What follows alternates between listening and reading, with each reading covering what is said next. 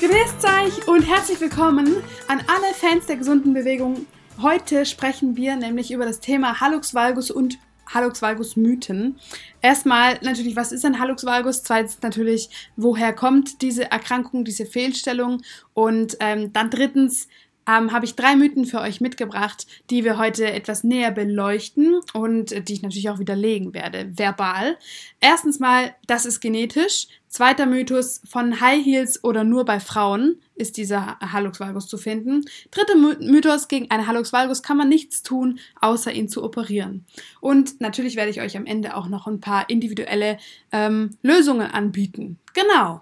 Ja, erstmal zu mir. Ich bin Vivi. Falls ihr mich noch nicht kennt, hello, herzlich willkommen. Ich bin Physiotherapeutin und Barfußcoach und ich habe ein Programm entwickelt, ähm, in dem es genau darum geht, Hallux valgi zum Beispiel und andere schmerzhafte Fußleiden durch Training ähm, zu behandeln. Genau, wegzutrainieren sozusagen. Trainieren statt operieren ist meine, ist meine Devise, mein Motto. Und heute sprechen wir, wie gesagt, über das Thema Hallux valgus. Da habe ich jetzt in den letzten zwei Jahren, in denen es mein, mein Online-Business, mein Online-Kurs schon gibt, natürlich einige gesehen. Wir sind jetzt ähm, beim 19. Barfuß-Power-Kurs angekommen, der jetzt gerade läuft. Jetzt fängt am 4.4. der nächste äh, Barfuß-Power-Kurs an. Der nächste und wahrscheinlich auch der letzte, denn es fängt was Neues an. Genau, also der 20. Barfuß-Power-Kurs startet und da habe ich natürlich ein paar Füße gesehen in der Zwischenzeit. Ich denke mir immer, wenn mein, wenn mein Handy geklaut werden sollte oder irgendwie irgendeine Observation unterzogen werden sollte, dann werden sich die Menschen, die das anschauen, sehr, sehr wundern, wie viele Fußfotos da drauf sind. Ja, es wird mir bestimmt sehr unangenehm werden, aber ich kann es ja dann erklären. Ähm, genau. Also, was ist ein Hallux valgus überhaupt? Wenn ihr euch jetzt denkt, hä, habe ich noch nie gehört, was ist das denn? Stellt euch einen Fuß vor, der vorne immer spitzer zuläuft. Das heißt, die Zehen, der große Zeh und der kleine Zeh, die, die werden immer bessere Freunde und die laufen sozusagen aufeinander zu. Ähm, genau, und das bei dem großen Zehen, Hallux heißt übrigens Großzeh und Valgus heißt nach innen geneigt, das beim großen Zehen, wenn der sich so zum zweiten Zehen hinbiegt, das nennt sich Hallux valgus. Streng genommen ist das erst ein Hallux valgus, wenn, der, wenn die erste Mittelfußzehe, der erste Mittelfußknochen, also das, was uh, hinter dem, also proximal, nee, warte mal, das, was näher zum, zum Körper dran ist eben, also das, was doch proximaler ist zum Körper. Das ist ähm, der erste Mittelfußknochen, das erste Meta. Und äh, wenn dieses mit einem Winkel größer als 12 Grad zum zweiten Meter, äh, zum zweiten Mittelfußknochen abweicht oder abdriftet, ähm, in eine Varusstellung übrigens, dann nennt man das einen Hallux valgus. Genau. Ähm, das ist eine arthrotische Veränderung. Ähm, das heißt, der Fuß, ähm, das Grundgelenk, das kann sich entzünden, rot werden, schmerzhaft werden, beim Abrollen ähm, schmerzhaft sein, ähm, ja, heiß werden natürlich, was auch noch zu einer Entzündung mit dazugehört und auch anschwellen. Und das ähm, ist extrem unangenehm. Also ich kann es euch nicht empfehlen.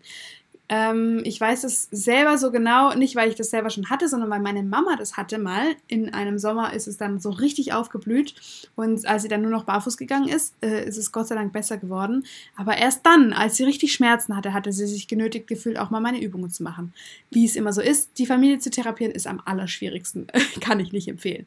Genau, also Ursachen für einen Hallux valgus können sein, erstens mal Fehlhaltungen. Und das ist eine ganz, ganz große ähm, Kategorie. Da fange ich am besten gar nicht so ausführlich damit an. Damit gehört ein, ein Hohlkreuz mit rein. Damit gehört nicht nur die Fehlhaltung von oder eine suboptimale Haltung des Rückens, sondern auch vom Becken und von den Hüftgelenken, von den Knien, also wenn wir jetzt mal kurz an X-Beinstellungen denken und natürlich auch an die Sprunggelenke, die eher nach innen knicken, also Knicksenkfüße und Spreizfüße. Das sind alles Fehlhaltungen, die dazu führen, in Klammern können, dass sich ein Hallux valgus entwickelt und auch schlimmer wird. Darüber möchte ich nochmal eine gesonderte Podcast-Folge machen. Wow, gutes Wort. Ähm, weil ich da wirklich mal richtig deep ähm, mich in das Thema mit euch reinbegeben will. Genau. Eine andere Ursache sind natürlich die Schuhe, die sonst so als ähm, normal angesehenen, viel zu engen äh, und nicht ganz komplett flachen Schuhe, ähm, die sind natürlich auch auf jeden Fall nicht förderlich für eine gesunde Fußform. Aber ich würde so weit gehen und zu sagen, das ist nicht die Ursache, die eigentliche Ursache, sondern eher so eine Nebenursache. Deswegen nenne ich sie als zweites und eher so ein bisschen leiser als die Ursache mit den Fehlhaltungen. Habt ihr gehört, war lauter, ne? Genau. Also, jetzt kommen wir auf jeden Fall zum Thema Mythos Nummer 1. Das ist genetisch. Und wenn man so hört, ja, das ist halt genetisch, das ist halt, da kannst du nichts machen, das hat deine Mama auch schon gehabt und deine Urgroßmutter hatte das auch schon, dann kommt man eher so in so eine Opferrolle rein, in so eine passive Rolle, ne? Und nicht so in die, in die Position, wo man sich denkt, okay, cool, ich nehme das in die Hand, ich mache das jetzt selber. Ähm, und witzigerweise, eigentlich hat es wenig mit Witz zu tun, Vivian, ähm, traurigerweise sind es bei 98 Prozent der Menschen, die einen Hallux valgus haben, gar nicht ähm, die genetischen Voraussetzungen dafür, dass sie diese Fehlstellung haben und die Schmerzen unter Umständen, sondern es sind einfach Lebensgewohnheiten. So wie ich gerade schon gesagt habe, das Thema Fehlhaltungen. Nur weil deine Familienmitglieder auch dieses Symptom zeigen, heißt es noch lange nicht, dass dazwischen ein kausaler Zusammenhang besteht und dass es tatsächlich ähm, die Ursache dafür ist, dass du das auch hast. Also nur weil das zum Beispiel meine Mutter hat und weil ihre Mutter das hat und weil sogar meine Great Grandmother das auch hatte, ähm, Christina Cloud McJohnson, wir ähm, erinnern uns, ähm, oder ich mich zumindest, aus Erzählungen daran, meine Mutter hat immer erzählt, also deine Großgroß Urgroßmutter, so heißt es auf Deutsch, war eine sehr kleine Person, also wahrscheinlich noch kleiner als ich mit meinen 1,60 und die war Friseurin und sie hat den ganzen Tag hohe Schuhe getragen, damit sie äh, bei sitzenden Menschen ähm, ja gut an die Haare kommt. Und sie hat so so schlimm zusammengeknüppelte Füße gehabt, laut den Erzählungen meiner Mama. Also nur weil es wie bei mir in der Familie liegt, heißt es noch lange nicht, dass es der Grund dafür ist, dass ich auch einen Ansatz von einer 10 Fehlstellung hatte vor ein paar Jahren, bevor ich natürlich auf die Idee gekommen bin, dass man da selber was dagegen tun kann. Genau, und so ist es auch bei dir. Also die anderen 2%, die bei 98% übrig bleiben, bei denen es vielleicht genetisch ist, die teilen sich auf entweder in angeboren und äh, momentan idiopathisch, also weiß man nicht, woher das kommt, oder aus äh, der er Erkrankungsecke Rheuma. Also es gibt im rheumatischen Formenkreis ein paar ähm, Erkrankungsarten, Formen, die dann eben die Entwicklung eines valgus zeigen. Und das ist ja vermutlich äh, genetisch bedingt. Aber das sind eben nur 2%. Und die anderen ganz, ganz vielen Menschen, die können selber was dagegen tun. Und äh, da kommen wir auch dann nachher bei Mythos Nummer 3 nochmal drauf zu sprechen. Mythos Nummer 2, das kommt von High Heels, beziehungsweise das haben nur Frauen, weil ja die meisten Frauen ähm, oder weil die meisten High Heel Trägerinnen Frauen sind. Natürlich gibt es auch Männer, die High Heels tragen, ähm, aber das kann man ganz, ganz leicht entkräften, indem man sich einfach die ganzen vielen Männer anschaut, die auch einen Hallux valgus haben. Ich hatte davon natürlich schon einige im Kurs, weil auch die Schmerzen haben und auch die ähm, was gegen ihre Schmerzen tun wollen. Ähm, also es hängt nicht nur damit zusammen, dass man, dass es von High Heels äh, tragenden Menschen nur äh, gesehen wird oder äh, sich ausprägt, sorry, mein Deutsch ist ein bisschen am Ende jetzt schon, sondern wir sehen das eben auch bei Männern. Und was machen Männer auch? Männer tragen auch viel zu enge Schuhe. Vielleicht tragen Männer sogar mehr zu enge Schuhe im Alltag als Frauen. Ich will eigentlich weg von diesen Gender-Stereotypen. Es gibt einfach viel zu viele enge Business-Schuhe und die gibt es bei beiden oder bei allen Geschlechtern. Wenn man jetzt alle anderen 72 Geschlechter noch mitzählt, dann ähm, ja, sollten wir einfach alle auf unsere Schuhwahl achten, beziehungsweise, wenn es möglich ist, natürlich keine Schuhe tragen. Das ist ja wohl klar. Genau. Mythos Nummer drei. Man kann nichts dagegen machen. Also wenn das so wäre, dann wäre ich ja seit zwei Jahren äh, nicht dabei, einen Kurs dafür zu entwickeln und würde nicht so viele tolle ähm, Ergebnisse sehen. Natürlich kann man was dagegen machen. Genau. Ähm, ich möchte euch ja, wie ich am Anfang schon versprochen hatte, ein paar Lösungen anbieten. Und das Wichtige ist aber, ich habe euch ja kurz erklärt, ähm, dass es am, an, an, einem Hohlkreuz liegen kann, dass es an einer X-Beinstellung in den Knien liegen kann, dass es an eurem Knick-Senkfuß liegen kann. Und wenn man das jetzt andersrum ähm, quasi von hinten aufzäumt, das Pferd, dann kann man auch sehen, dass es ziemlich wenig bringt, wenn man einfach nur ähm, die, die Umstellung an einem Grundgelenk am Zeh ändert. Ja, also es gibt ja oftmals die Aussage oder vielleicht erkennt ihr euch in der Situation wieder, ihr habt Fußschmerzen oder Schmerzen irgendwo und ihr geht in eine orthopädische Praxis, ihr wartet gefühlt mehr als 90 Minuten im Wartezimmer, werdet dann für fünf Minuten ins ähm, Besprechungszimmer gerufen und bekommt dann irgendeinen Zettel, auf dem irgendwas Kryptisches draufsteht, das euch niemand erklärt, beziehungsweise wo draufsteht, ja, hier einmal Einlagen oder hier einmal Schmerzmittel. Ne? Das ist einfach nicht die Lösung, wie man ähm, ja wirklich langfristige und nachhaltige Lösungen findet, zumindest nicht in meiner Ansicht. Ähm, und es gehört einfach mehr dazu, als einfach nur diesen Zehen zu operieren. Ich kann mich sogar daran erinnern, ich hatte, als ich noch in Stuttgart gearbeitet habe, in einer Praxis eine Patientin, die sich ihren Hallux valgus das zweite Mal operiert hat. Ähm, der gleiche Fuß nach zehn Jahren, weil die Symptomatik, also weil sich das eben nochmal gezeigt hat, dass der Zeh so weit nach innen äh, wandert und diese Valgusstellung einnimmt, weil die Symptomatik eben nochmal kam, weil, Fragezeichen, Fragezeichen, ich vermute, die Ursache nicht gefunden wurde.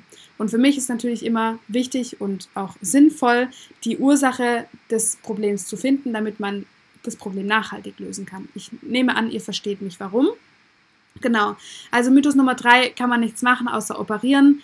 Ähm, es gibt sehr viele Lösungen, eben wenn man jetzt, wie ich gerade schon versucht habe, anzufangen zu erklären und dann durch meinen eigenen komplexen Gedankengang unterbrochen wurde von mir selbst, ähm, wenn man jetzt diesen großen Zehen sieht als einfach nur alleiniges Symptom, dann übersieht man das Symptom Spreizfuß. Also wie ich anfangs erklärt hatte, zwischen dem ersten Meter und dem zweiten Meter entsteht ein größerer Winkel als normal ist, nämlich mindestens 12 Grad Winkel. Ähm, und das führt natürlich dazu, dass man auch den Spreizfuß irgendwie erkennen muss. Ja, also der Fuß wird im vorderen Bereich immer breiter. Woher kommt das? Das kommt wahrscheinlich daher, dass der ganze Fuß immer den ganzen Tag in viel zu engen ähm, und ja, konventionellen Schuhen steckt und auch gar nicht richtig arbeiten kann. Das heißt, der kann nicht auseinandergehen, wenn das Gewicht äh, übertragen wird auf diese, auf den Vorderfuß und dann sich reaktiv zusammenziehen. Nee, das funktioniert einfach alles nicht. Und wahrscheinlich liegt auch viel zu viel Gewicht auf diesem Vorderfuß, weil man entweder nur einen kleinen Absatz hat, in Form von einfach so einer Fersenerhöhung, die ja ganz normal und konventionell ist, oder indem man eben doch regelmäßig höhere Absätze trägt. Ähm, oder indem man auch ähm, ja, sein, sein Gewicht nicht gleichmäßig auf dem Fuß verteilt hat. Das kann natürlich auch daran liegen, dass man eine ungünstige Körperspannung hat, indem man zum Beispiel ständig vorne in seinen Strukturen drin hängt, anstatt ähm, ja, eine, eine angebrachte und adäquate Spannung zu haben in, im ganzen Oberkörper. Das heißt, das, da sind wir wieder bei den, bei den Hohlkreuzmenschen, wozu ich mich übrigens auch zähle. Ähm, ja, also da gibt es ganz, ganz viel zu tun ähm, und ganz, ganz viel zu beobachten, bevor man sagt, okay, ich operiere einfach nur einmal hier unten am großen C irgendwas rum. Und das ist auch der Grund, warum solche Symptome immer wieder kommen, ne? weil einfach ja, das nicht ganzheitlich angeschaut wurde und nicht ganzheitlich gelöst wurde. Genau. Ähm, also was kann man dagegen machen, äh, wenn man so einen Hallux valgus hat? Ich würde euch empfehlen, da eine individuelle Lösung zu suchen. Und das machen wir übrigens auch im Barfuß-Power-Kurs. Also mein Konzept Barfuß-Power-Kurs, das ich jetzt seit zwei Jahren so unterrichte, beziehungsweise auch äh, an meine zwei Physiotherapeutinnen aus dem Team, Dani und Tina, weitergegeben habe. Das richtet sich danach, ähm, natürlich nicht nur, wie sieht das Bild aus von den Füßen, sondern auch, wie, wie fühlt sich der Mensch? Was hat der Mensch ähm, für Tests gemacht? Mit uns natürlich dann im Willkommensgespräch des Barfuß-Power-Kurses. Was ähm, zeigt der Mensch dafür ähm, Schwachstellen? Welche Tests sind positiv? Welche sind negativ? Welche Muskelgruppen sind vielleicht zu aktiv? Welche Muskelgruppen sollten vielleicht gestärkt werden? Ähm, und dann suchen wir da individuell Übungen raus für dich, damit du genau für deine Problematik eine, eine Lösungsstrategie ähm, hast und eben natürlich auch einen Trainingsplan. Ähm, genau. Aber was mir auch ganz wichtig ist zu sagen, ähm, Gesundheit ist für mich sehr viel mehr als einfach nur schmerzfrei zu sein und auch einfach äh, viel, viel mehr als nur eine 1a Anatomie zu haben. Gesundheit geht ja darüber hinaus und deswegen kümmern wir uns auch mit unserem biopsychosozialen Ansatz darum, dass es dir ganzheitlich gut geht. Ähm, und ich habe schon gehört, bei mir auf der Webseite steht biopsychosozialer Ansatz. Was heißt das überhaupt?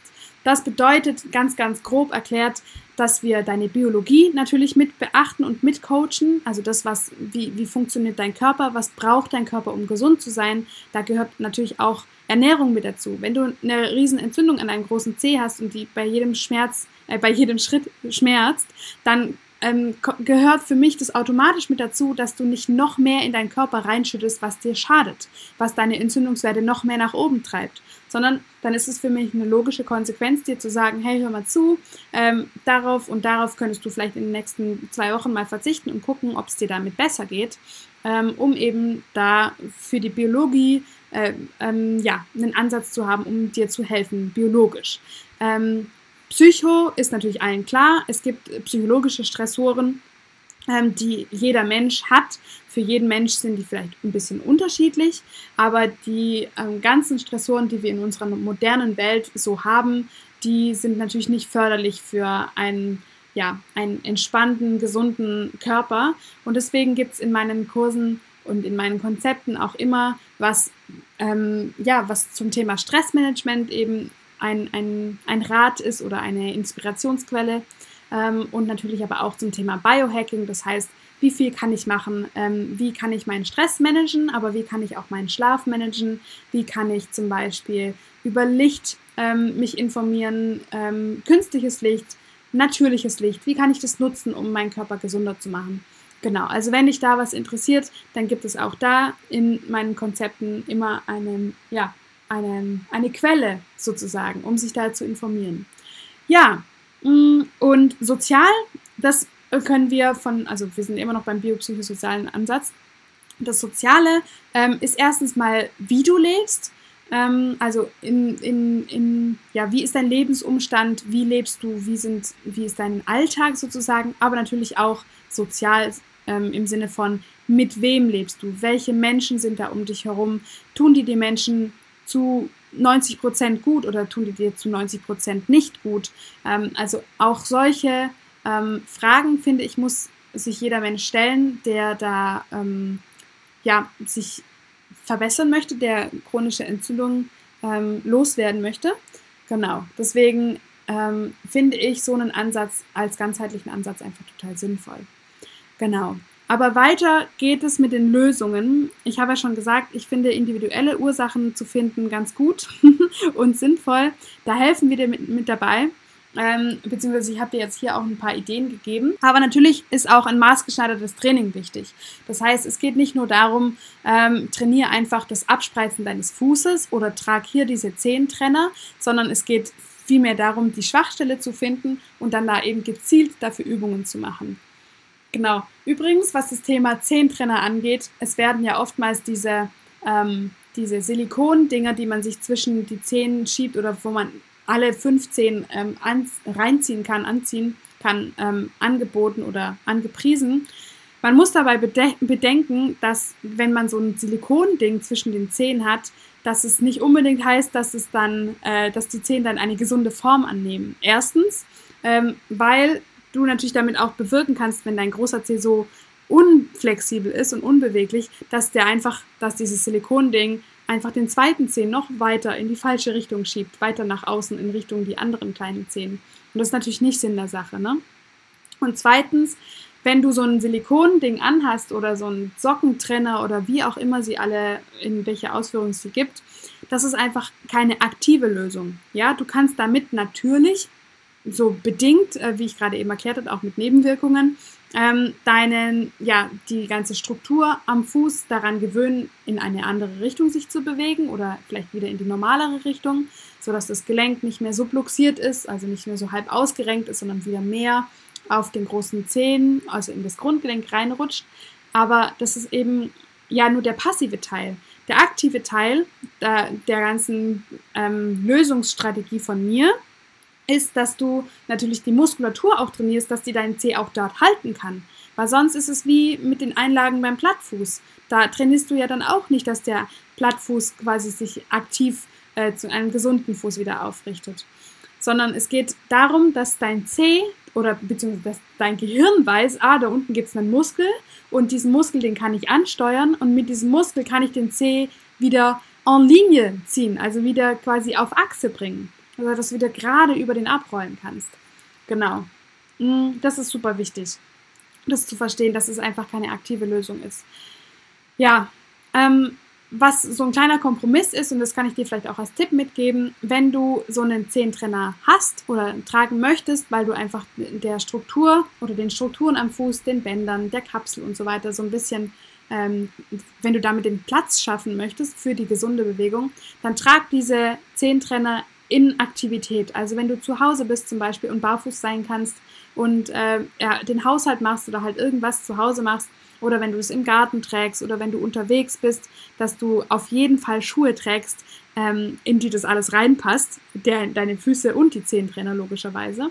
Ja, ähm, trag die Dinge auf jeden Fall im Aktiven und nicht nur einfach abends auf der Couch oder wenn du sogar schläfst. Das würde ich überhaupt nicht empfehlen. Genau. Und trag sie auch nicht, wenn sie dir Schmerzen verursachen. Genau. Ja, ich würde sagen, ich habe dir ein paar Einblicke gegeben in meine Sicht auf das Thema Hallux valgus. Ich habe natürlich nicht die Weisheit mit Löffeln gefressen und du kannst dir selber äh, überlegen, ähm, welcher Ansatz für dich sinniger erscheint. Ähm, ich lade dich auf jeden Fall herzlich dazu ein, wenn du dir denkst, boah, cool, finde ich mega gut diesen Ansatz. Ich möchte meine Gesundheit auf jeden Fall jetzt spätestens in die eigenen Hände nehmen und ich will beim nächsten Barfuß Power Kurs am 4.4. noch mitmachen dann lade ich dich wirklich ein, auf meine Webseite zu gehen und zu gucken, ähm, gibt es da noch Plätze frei, ist der Kurs noch da? Denn natürlich ist es wie jedes Mal, wer zuerst kommt, malt zuerst.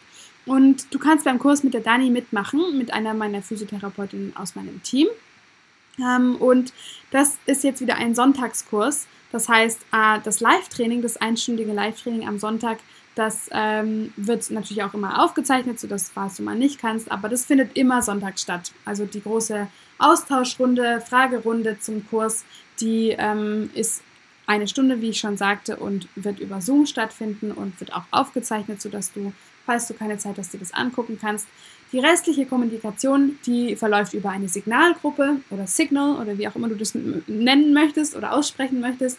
Genau, ähm, wie ich schon vorher angedeutet habe, es gibt ein Willkommensgespräch, wo ähm, die, die Dani dich dann assessen wird. Das ist ein neudeutsches oder eigentlich englisches Wort für äh, Befundung, Untersuchung, äh, wo, sie sich unter, wo sie dich untersuchen wird, wo du ein paar Tests machst, damit man einfach sieht, ja, wie, wie ist die Lage, welche Übungen brauchst du. Und dann gibt es noch ein Abschlussgespräch, das auch quasi ein Einzelgespräch ist, wo man nochmal schaut, was hat sich getan, welches sind deine drei allerwichtigsten Übungen, die du weitermachen könntest die nächsten zwei, drei Monate zum Beispiel. Ähm, genau, wo du nochmal deine Fragen individuell stellen kannst. Yes, wenn du möchtest, schau auf vivibarfuß.com vorbei. Dort findest du unter Kurse die aktuellen Angebote und ich hoffe, du hast richtig Bock, ähm, deine Füße stark, gesund und schmerzfrei und beweglich zu machen, sodass du mit einem richtig affencoolen neuen Lebensgefühl und richtig viel Stärke in den Frühling starten kannst. Yes. Also wenn du dir jetzt denkst, oh ja, das mache ich unbedingt für mich, ähm, dann geh auf vivivarus.com und schau mal, ob es noch Plätze gibt. Jetzt danke ich dir natürlich ganz arg fürs Zuhören. Ähm, ich freue mich, wenn ich dir helfen kann mit meinem Content und hoffe, du hast noch einen wunderschönen Tag. Ich sage mal, bis zur nächsten Podcast-Folge. Bis dann, eure Vivi.